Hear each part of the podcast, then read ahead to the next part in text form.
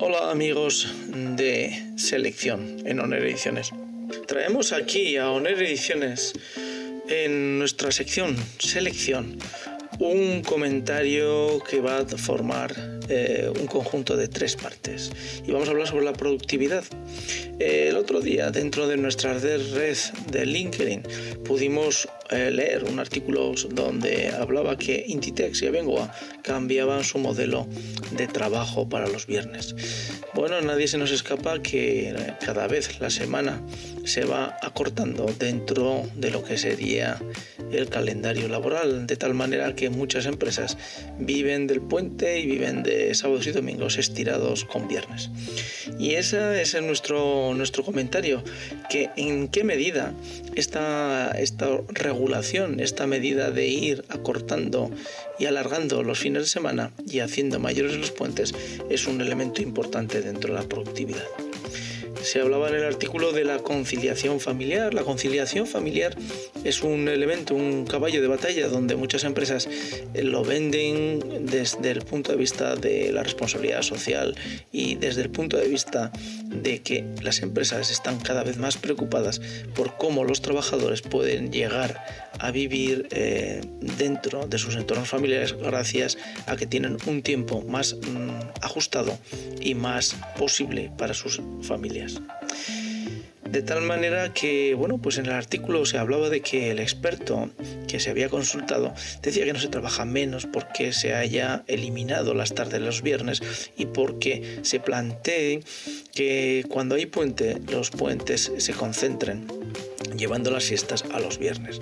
Prefería los viernes a los lunes porque dice el experto que los lunes son días fundamentalmente de festivos en la hostelería y que si se da la festividad el viernes, la hostelería pues eh, lo mejorará y lo ganará porque habrá más consumo trabajar cuando bueno pues cuando uno está en el puesto de trabajo esa es la productividad productividad es eh, no hablar mucho de fútbol, hablar poco de mis vacaciones y trabajar. Y concentrar el trabajo en unas horas determinadas. Ese es el gran reto dentro de la productividad española.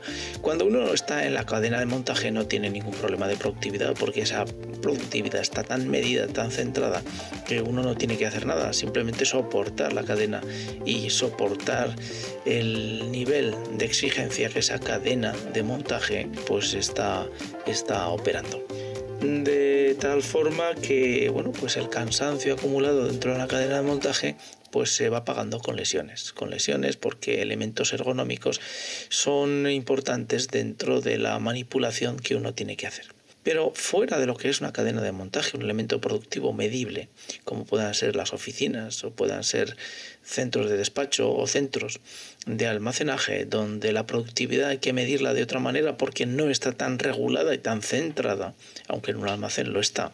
Debemos buscar elementos que puedan rebatir o, darnos razones para que este nuevo modelo sea posible.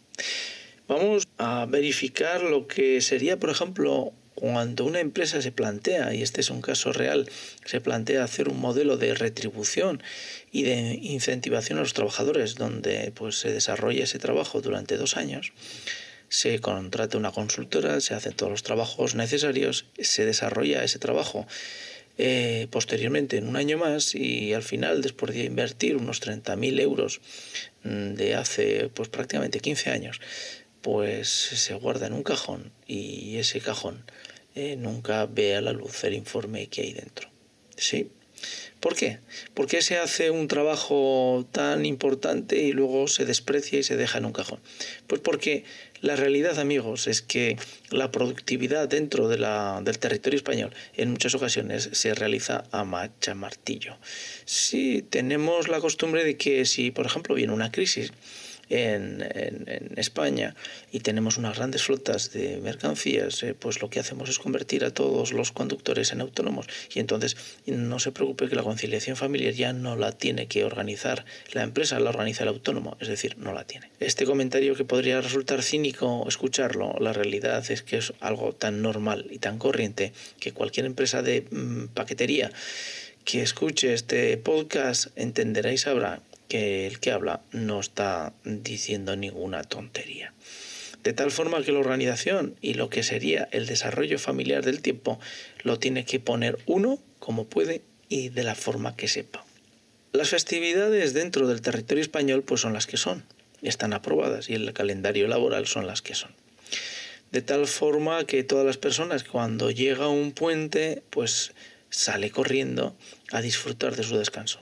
Pero nadie se pregunta por qué tiene que llegar todos los días a las ocho y media o nueve a su casa y tener una parada en el centro del día de dos horas.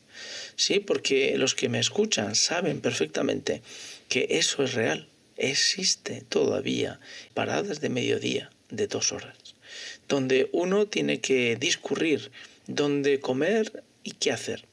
Dirán algunos que muchas empresas tienen ya regulado este tiempo y que muchas empresas no tienen esa situación tan extraña. Pero un elemento que demuestra que no están así es el horario comercial.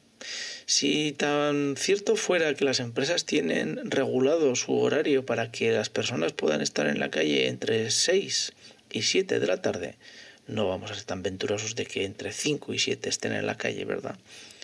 Eh, el horario comercial sería diferente. ¿Por qué? Porque muchas de esas personas podrían comenzar a hacer sus compras, si lo necesitan, en una hora mucho más cercana a lo que cierran los comercios actualmente. Algunos comercios cierran a las nueve y media, nueve y media de la noche, cierran sus puertas al público. Dirán, bueno, pues eh, cada uno que abra y cierre eh, su comercio cuando quiera, libertad de horarios, todos eh, hablan, pero eso sería, estaría estupendo, siempre y cuando fuera una decisión comercial. Pero la realidad es que muchos de los que nos escuchan saben que si se cerraran los comercios antes de que ellos estuvieran en la calle, probablemente las compras de los fines de semana serían muy necesarias. Con lo cual, esos fines de semana no estarían ya tan dispuestos a salir corriendo a la nieve o a la playa, porque tendrían que hacer la compra de la semana o quincenal, con lo cual la nevera sería mucho más grande. Con todo esto, lo único que se quiere recalcar es que este modelo que quiere implantar, este cambio ligero que quiere implantar Inditex o que Abengoa en el artículo refería, son cambios muy ligeros. Porque realmente esos cambios lo único que nos traen es a recordarnos que la conciliación familiar es una palabra que se utiliza y se habla muchísimo, pero la realidad es que si fuera real, muchas de las parejas que están eh, casadas pues tendrían familias si la conciliación familiar fuera sencilla y fuera factible. Pero la realidad es que como esa conciliación familiar no es factible ni posible, pues nos encontramos con una situación en la que prácticamente las familias, las parejas tienen uno o dos hijos con suerte y vemos como nuestro índice de natalidad pues va cayendo, cayendo, cayendo en décadas. Ese es otro tema, pero está relacionado con el tiempo laboral de las personas. ¿Cuál es el modelo anglosajón que podemos encontrar en Inglaterra o en Irlanda? Y sé por comentarios de salón que cuando se hace referencia a Inglaterra o Irlanda, pues en muchas ocasiones nos ofendemos porque decimos, bueno, pero ¿qué tenemos que aprender nosotros de ellos? Bueno, pues no tendremos mucho que aprender, pero la sociedad está organizada de una forma diferente. ¿Que no tienen un mundo de tapa y cerveza como nosotros? Pues no, no lo tienen. Pero la vida laboral la tienen regulada de una forma mucho más centrada en la vida diaria. Y las personas tienen tiempo para hacer actividades diarias que en España son prácticamente imposibles. En Inglaterra o en Irlanda, en un país anglosajón, los horarios se centran y podemos encontrar que las personas están llegando a sus casas en torno a las seis y media o siete y media, porque abandonan el puesto de trabajo entre cuatro y media y seis. Esa es la realidad. Y los horarios comerciales están mucho más centrados porque a partir de ciertas horas uno no puede, no puede llegar a comprar ni una goma en un establecimiento, en una papelería. ¿Eso es bueno? ¿Nos podemos acostumbrar? Bueno, pues no es bueno ni malo, es simplemente una realidad. Y lo que sí es cierto es que en esos países lo que es la vida de conciliación familiar la tienen mucho más sencilla para los que la quieren, porque los horarios laborales están más centrados. Y no hablemos de lo que serían vacaciones de verano, porque si entramos en ese territorio es un territorio que casi casi espanta comentarlo. Cuando uno se dedica a la actividad comercial y bueno, pues eh, se ha dedicado durante años a intentar vender cosas, lo que ha aprendido es una lección, que el, que el año no tiene 12 meses, que el año tiene solo 9 meses con suerte porque hay que quitarle las navidades, hay que quitarle las vacaciones de verano, donde las empresas a partir del 15 de junio hasta el 15 de septiembre, como hay mucha gente que se va de vacaciones de forma conjunta en verano, pues no están para recibir a nadie y no están para escuchar planteamientos comerciales de ningún tipo. Y claro, un planteamiento comercial, eh, cualquiera que nos escuche dirá, bueno, pues que tú vas a vender y vender es molestar a la gente que está trabajando y está sacando su trabajo. Cierto. Pero vender no solamente eso, sino que vender es llevar a una empresa eh, mercancías, productos, servicios que le puedan ayudar a ser más competitivo, porque el precio que le ofreces es mejor o porque el servicio o el producto le va a hacer que su trabajo final o su producto final sea más competitivo en el mercado. Si negamos esta realidad, entonces no estamos hablando de eh, vender realmente con valor añadido, sino que estamos simplemente mm, vendiendo en reposición, vendiendo en estantería. Y creo que admitiremos que ese tipo de venta profesional pues está limitada a una parte, pero el resto, los que intentamos vender producto, servicio que dé valor añadido a la empresa contratante, lo que intenta vender es valor añadido. Si planteamos que la empresa no tiene tiempo para escuchar nuevas propuestas, entenderemos que no, no tiene tiempo porque están en una concentración vacacional y eso ocurre en Navidades. Prácticamente en España, desde el 1 de diciembre hasta el 15 de enero, no te puedes acercar a intentar vender absolutamente nada porque nadie te va a escuchar. Tenemos pues 15 de junio al 15 de septiembre y después tenemos del 1 de diciembre al 15 de enero. Además que se concentran con épocas de cierre. ¿Cuándo? Pues por ejemplo, las empresas que dependen de multinacionales en, torno a mayo y a finales de diciembre. Eh, además de ello, pues luego tenemos vacaciones especiales dentro del territorio, como por ejemplo pues la Feria de Abril, o por ejemplo el Pilar en Zaragoza, o como por ejemplo las festividades grandes que se viven en cada una de las regiones dentro del territorio español. Así que cuando uno llama y quiere vender en Extremadura tendrá que pensar si dentro de las fechas que va a llamar hay una gran fiesta, que, porque esa gran fiesta se vive tanto que son 15 días antes y 15 días después, con lo cual tenemos una inactividad en la posibilidad de vender de casi un mes. Mm, hasta aquí nuestro primer eh, lanzamiento de reflexiones sobre la productividad que como conclusión alguien podría decir que es muy negativa o muy muy muy oscura pero son realidades que están ahí, no las podemos negar.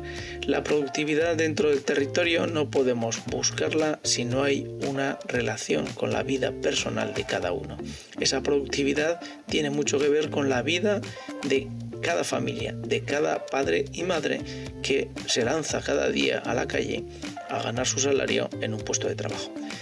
Es difícil, lo entendemos, lo sé, eh, no es sencillo, pero desde luego con horarios kilométricos, con paradas de comida pues pantaleónicas de cuchara y tenedor, conseguir que esa situación de productividad vaya mejorando. Como último haremos una reflexión. El que habla conoce cuántos días de vacación tiene en Japón, cuántos días de vacaciones tienen en América y cómo es el desarrollo de América y Japón a nivel de la productividad o de Corea. Sé que los que son duchos en la organización de empresas estarán sonriéndose al oír estas palabras y alguno ya habrá cortado previamente. Pero lo que sí es cierto es que dentro del territorio español el modelo de extender el sol, la cerveza y la tapa a la productividad es muy complicado de hacer. Son dos mundos tan distintos que nada tienen que ver uno con otro.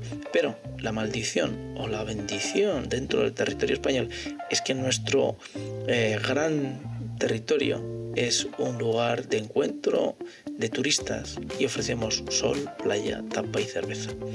Y ese modelo hace que cuando no haya turistas, cuando no hay turistas durante el año, pues llevamos jubilados a las zonas turísticas. Y cuando no hay turistas, intentamos extender las vacaciones de los internos, de los españoles, para que puedan cubrir la gran hostelería como industria que tenemos en España. ¿Cómo solucionar esto? Pues amigos, yo no tengo la solución, pero lo que sí tengo claro es que con paradas de mediodía de cuchara y tenedor no la tenemos. Hasta aquí el comentario de selección dentro de Oner Ediciones. Gracias por escucharnos, gracias por seguirnos, gracias por estar ahí, gracias por tener paciencia para terminar hasta el último minuto del comentario. Hasta otra. Recordad que tenemos dos entregas más de productividad y si esta os ha parecido irónico y un poco negro, las siguientes no lo serán tanto, os lo aseguro. Hasta la otra, chao.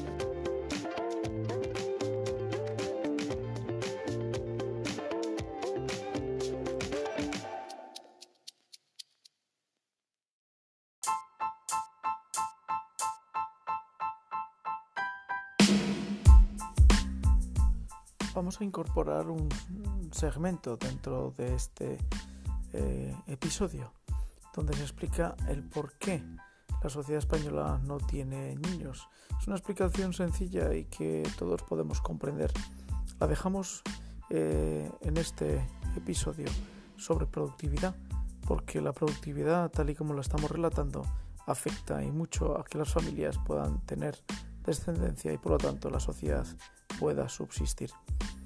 Es un fragmento tomado de Libertad Digital dentro de las múltiples entrevistas que realiza este medio de comunicación.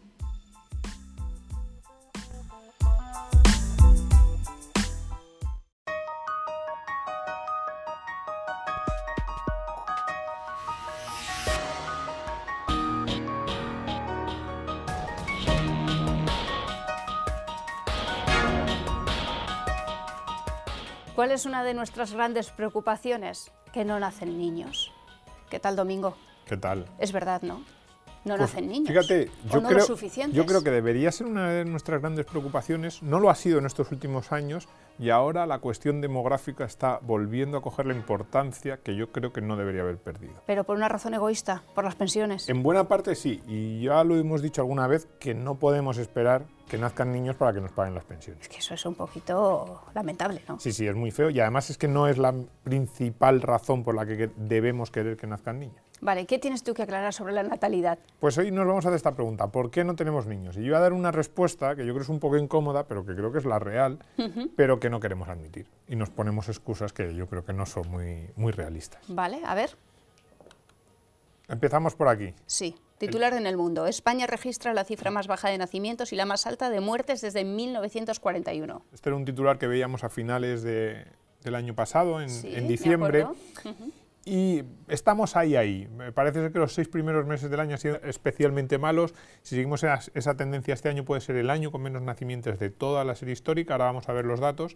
Y también eh, suben las muertes porque estamos, somos una sociedad envejecida, cada vez somos más también y el saldo demográfico es muy, muy preocupante. O sea, en este momento en España, sin contar la inmigración, estamos perdiendo habitantes. Otra cosa es que normalmente, como están llegando flujos migratorios, la población total no baja, pero lo que es el saldo demográfico puro de nacimientos muertes, estamos en negativo y eso es muy preocupante. Eso como sociedad, como país, es algo que nos debe alarmar y queremos decir qué está pasando aquí. Vale, pero como diría Prince, es el signo de nuestros tiempos. Un poco sí, un poco sí. Eh, la realidad es esta. Los nacimientos en España pues vemos en 1941 algo más de 500.000, eh, a mediados de los 70 estuvieron por encima de los 650.000 durante mucho, el boom demográfico aquí, la generación del baby boom, y luego se fueron desplomando.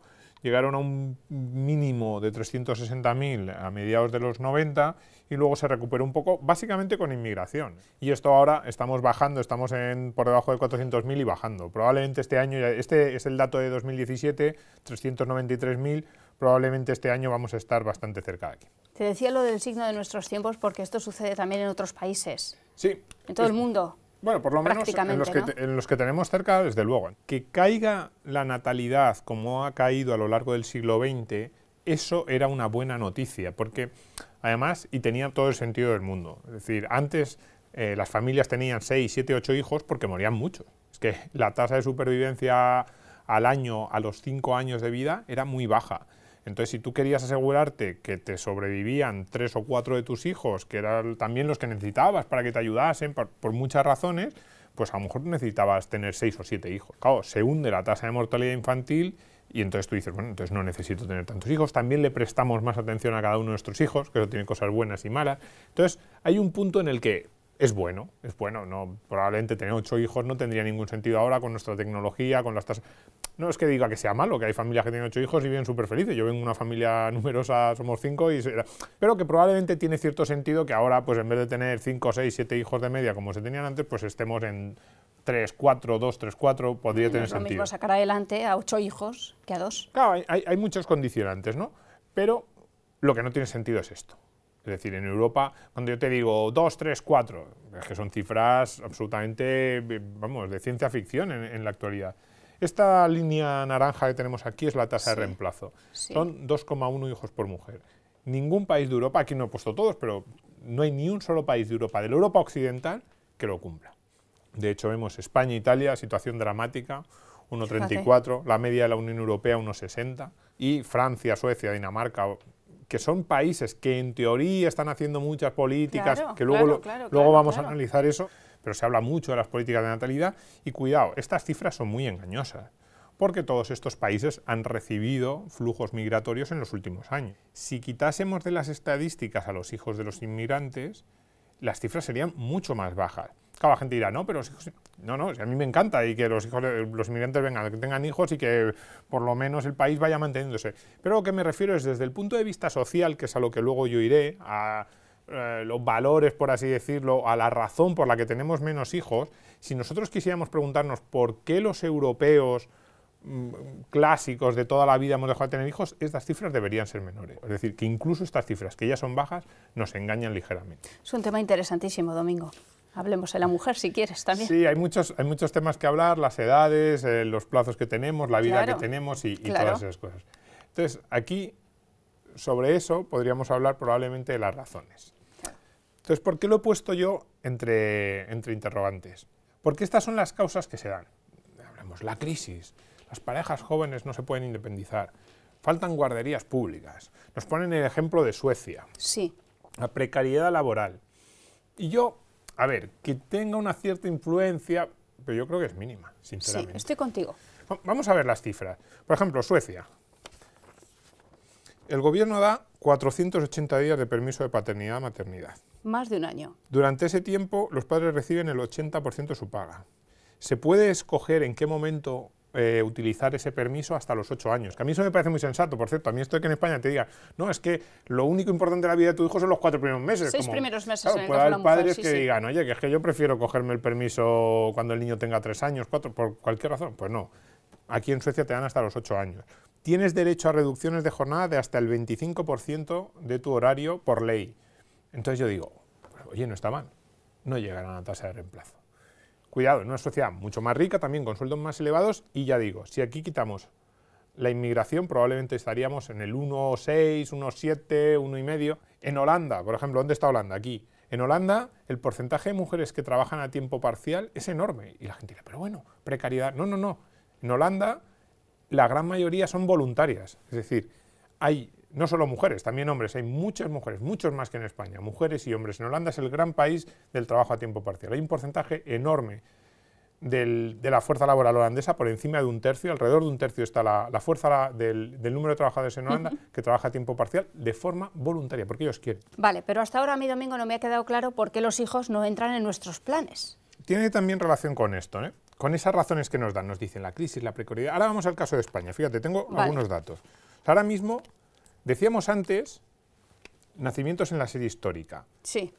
Pero cuidado, es que la serie histórica empieza en el 41. Si nos remontáramos, ahora mismo tenemos menos hijos que en el siglo XIX. O sea, en el siglo XIX, con 15 millones de habitantes, estábamos en 650.000 a mediados del siglo XIX. Ahora, con 46, 47 millones, o sea, que veamos la perspectiva, ya no es 41, es que en el siglo XVII con 7-8 millones de habitantes, probablemente Alejandro Macarrón, nuestro amigo Alejandro Macarrón, que es el que más sabe esto, y por cierto, lo primero que quiero decir aquí es a leer todos a Alejandro Macarrón, porque es el que más sabe y el que más estadísticas tiene. Es el que dijo lo del siglo XVII y los españoles. Él calcula que estamos más o menos en el nivel siglo XVII, o sea que nunca desde el siglo XVII ha habido menos nacimientos. Entonces, claro, pues esas razones que nos daban las guarderías, la crisis, yo digo, a ver, cuidado, renta per cápita en 1900, 1.200, 1.300 euros. En 1950, 3.500 euros. Miremos. En 1990, 16.000 euros. Pero no es eso. O sea, hemos, hemos, pasado crisis. De hecho, esta, caída es con la crisis. Si vemos, remonta aquí, lo decía antes, con la llegada de inmigrantes, se van los inmigrantes cuando llega la crisis, no, hay diferencia. No, no, no. Dices, de 2010 a 2014 ha habido crisis, sí, y a partir de 2014 sigue la línea descendente. Los hijos no entran en nuestros planes. No entran en nuestros planes. Entonces, ese es un poco el mensaje, es una respuesta incómoda como sociedad. Oye, ¿por qué no queremos tener hijos? Pero es así. Y entonces bueno, es una elección, ¿no? yo decía, las razones, estas son las que nos dan todos los días. Yo creo que son mentiras, de verdad, creo que no. O sea, creo que pueden influir tangencialmente, pero no es. Y para mí, la razón es esta. Nos han dicho que lo podemos tener todo. Nos han dicho que podemos tener estudios, formarnos, también luego pagarles a los hijos la mejor educación posible. Eso tiene un coste en muchos sentidos. Nos han dicho que podemos, podemos tener la familia perfecta, que cocina unida aquí, que pasa las tardes, que los niños no coman alimentos procesados, luego los padres tienen que estar en casa para ayudarles también. Pero luego también tenemos que ser unos súper profesionales, que hagamos aquí un arquitecto, una profesión diferente, dinámica, y que estemos esta tarde, y que si nos mandan una reunión a Frankfurt o la compañía, nosotros tenemos que ir, no podemos renunciar a nuestro trabajo. Y luego hay que cuidar a la pareja. Echar, hombre, una cena romántica, eso toda la semana. ¿Cómo no vamos a cuidar a la pareja? Es que no puede ser que los hijos nos destrocen el matrimonio, hay que cuidar a la pareja. Y aquí, hombre, y hacer los deberes con el niño. ¿Cómo vas a dejar a, cómo no vas a ver ese niño creciendo? A mí me encanta sentarme con mi hijo y, leer con él. Y, y, aquí los viajes, también, y se viaja a Japón, es muy bonito, no sé qué. Nos han dicho que todo esto es posible. Y esto es mentira. La vida es elección. Y hay que priorizar. Y el problema está en que cuando primero nos dicen que para que nuestra vida sea completa, o sea, el, gran mensaje para mí erróneo de la sociedad, aquí me pongo casi filosófico, pero el gran mensaje erróneo que ahora mismo tenemos en la sociedad es que lo podemos tener todo, que todos nuestros deseos deberían cumplirse y que si no, para empezar, somos unos desgraciados. Entonces, para empezar, no podemos tener todo, incluso aunque tengamos una renta muy alta, el número de horas que tenemos en el día es el que es. Mira, y no, todo esto no, hay que empezar a elegir. Además, no podemos tener todo porque la madre naturaleza tiene sus reglas. Exactamente. Porque la mujer tiene unos años de fertilidad y eso también hay que decirlo. Y de eso nos informa, por ejemplo, en los colegios.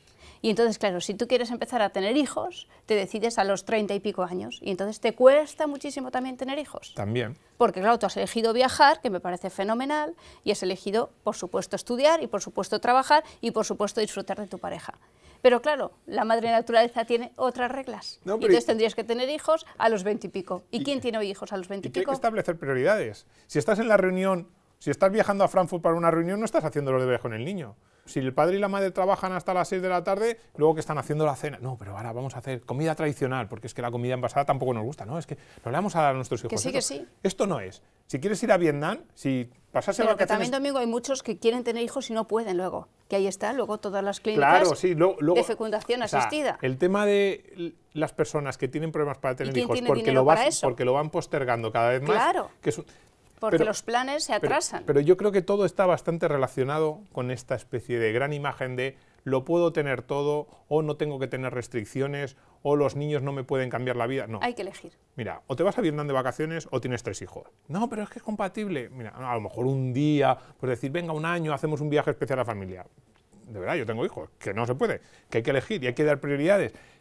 Pero, y esto también es muy importante, hay que elegir, tener prioridades y pensar a medio plazo una de las próximas pizarras que vamos a hacer es sobre la preferencia temporal, sobre pensar a largo plazo y sobre cómo muchas de las... Em, ¿Cómo decirlo? Esto no es neutral con los mensajes y la actitud que nos llega también desde la política, de los medios de comunicación, desde la sociedad. Es decir, eh, tú me dices, ¿tiene alguna relación las políticas actuales con esa baja natalidad? Yo te digo, hombre, claro, sí. Si te dicen que tú ya no tienes que apoyarte en tu familia, sino que es el Estado el que va a cuidar de ti desde la cuna a la tumba, tú también tus actitudes hacia el futuro empiezan a cambiar. Yo creo que eso tiene mucha importancia. Pero claro, eh, todas estas personas fantásticas que nos aparecen en los anuncios jóvenes y dinámicas luego tendrán 70, 80 años. ¿Cómo estarán sin hijos? ¿Cómo estará esa sociedad sin hijos, sin ese reemplazo, sin ese apoyo familiar? Todo eso también nos lo tenemos que preguntar. Cuando las abuelas antes nos decían, ay hijo, es que a mí, claro, teneros a vosotros, tener a vuestros padres, tener, que me cuide, que me ayudéis. Claro, si a mí me dices, para ti cuál es el gran mal de la sociedad contemporánea, es que hemos acortado nuestros plazos a la hora de pensar.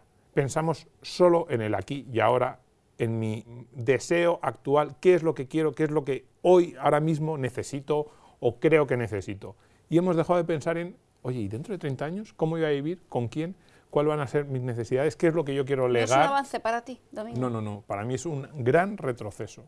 Que hayamos acortado nuestra preferencia temporal y que ahora vivamos solo en el presente y no pensemos nada en el futuro. Pero por otra parte es un lujo poder disfrutar de lo que quiero ahora. Es un lujo que puedas disfrutar de lo que quieres ahora, pero tú tienes que tener claro que tus decisiones de ahora también impactarán en el futuro. Y yo creo que ahí nos estamos equivocando. Y para acabar una pregunta incómoda. Aquel libro de James Hughes, ¿te acuerdas? que, lo, que, lo, recomendamos en la preferencia temporal, fijarse, hacerse planes a medio y largo plazo, pensar en cuáles son las consecuencias hacia el futuro de las acciones que yo estoy tomando ahora, pensar en lo que esto supone, saber decir que no a algunas cosas porque quiero priorizar otras. Y yo mismo, vamos, yo probablemente ahora estoy cambiando un poco de opinión. Me pudieras preguntar hace 5 o 6 años y te hubiera dicho, no, todo esto se puede conseguir y nos vamos. No, no es verdad. Tenemos que empezar a cambiar eso. Y, por cierto, desde la política nos llegan siempre mensajes erróneos en ese sentido. ¿Se puede poner en una misma balanza yo elijo viajar o elijo tener hijos? Por lo menos tenemos que tener una responsabilidad hacia nuestras propias vidas y a saber lo que vamos a querer en el futuro y todas las implicaciones que tengan las decisiones que tomemos actualmente. Y de eso normalmente pensamos muy poco. Sabes que hay partidos que como sociedad te exigen o apuestan por la familia. Eh, bueno, pocos, eh, más en el titular que luego en, la realidad. Porque apostar por la familia no es decirle a la gente que tenga más hijos. Si toda la vida ha habido familias y parejas que no han decidido no tener hijos y eso no era un problema social. La cuestión no es esa, ni siquiera forzar a la gente a que tenga hijos. La cuestión es forzar a la gente a que piense que sus decisiones, la responsabilidad las deben asumir ellos. Una decisión son los hijos. Otra decisión es viajar, otra decisión es si quiero trabajar más o menos, otra decisión es si quiero mm, darlo todo por mi carrera profesional o tengo otras prioridades. Pero lo que no puede ser es que tú tomes decisiones para cubrir unas necesidades que tú crees que tienes o unos deseos puntuales y luego cargues los costes de los posibles errores que has tomado en esas decisiones en otros. Ahí es donde tomamos el error. Por eso, pensamiento a largo plazo, asumir responsabilidades, las decisiones yo asumo costes y beneficios, no solo beneficios, de todo eso nos habla muy poco. Nos pintan esta imagen que es absurda y nos dicen que se puede tener todo. Y luego de repente decimos, ay, pues eh, a mí me hubiera gustado. ¿Cuánta gente dice ahora, a mí me hubiera gustado? No, si la vida es equivocarse, pero por lo menos equivoquémonos con cierto sentido. Yo creo que ahora estamos perdiendo mucho la perspectiva. Y luego hay cosas que no tienen remedio. Y hay cosas que no tienen remedio. Gracias, Domingo. Muchas gracias a ti.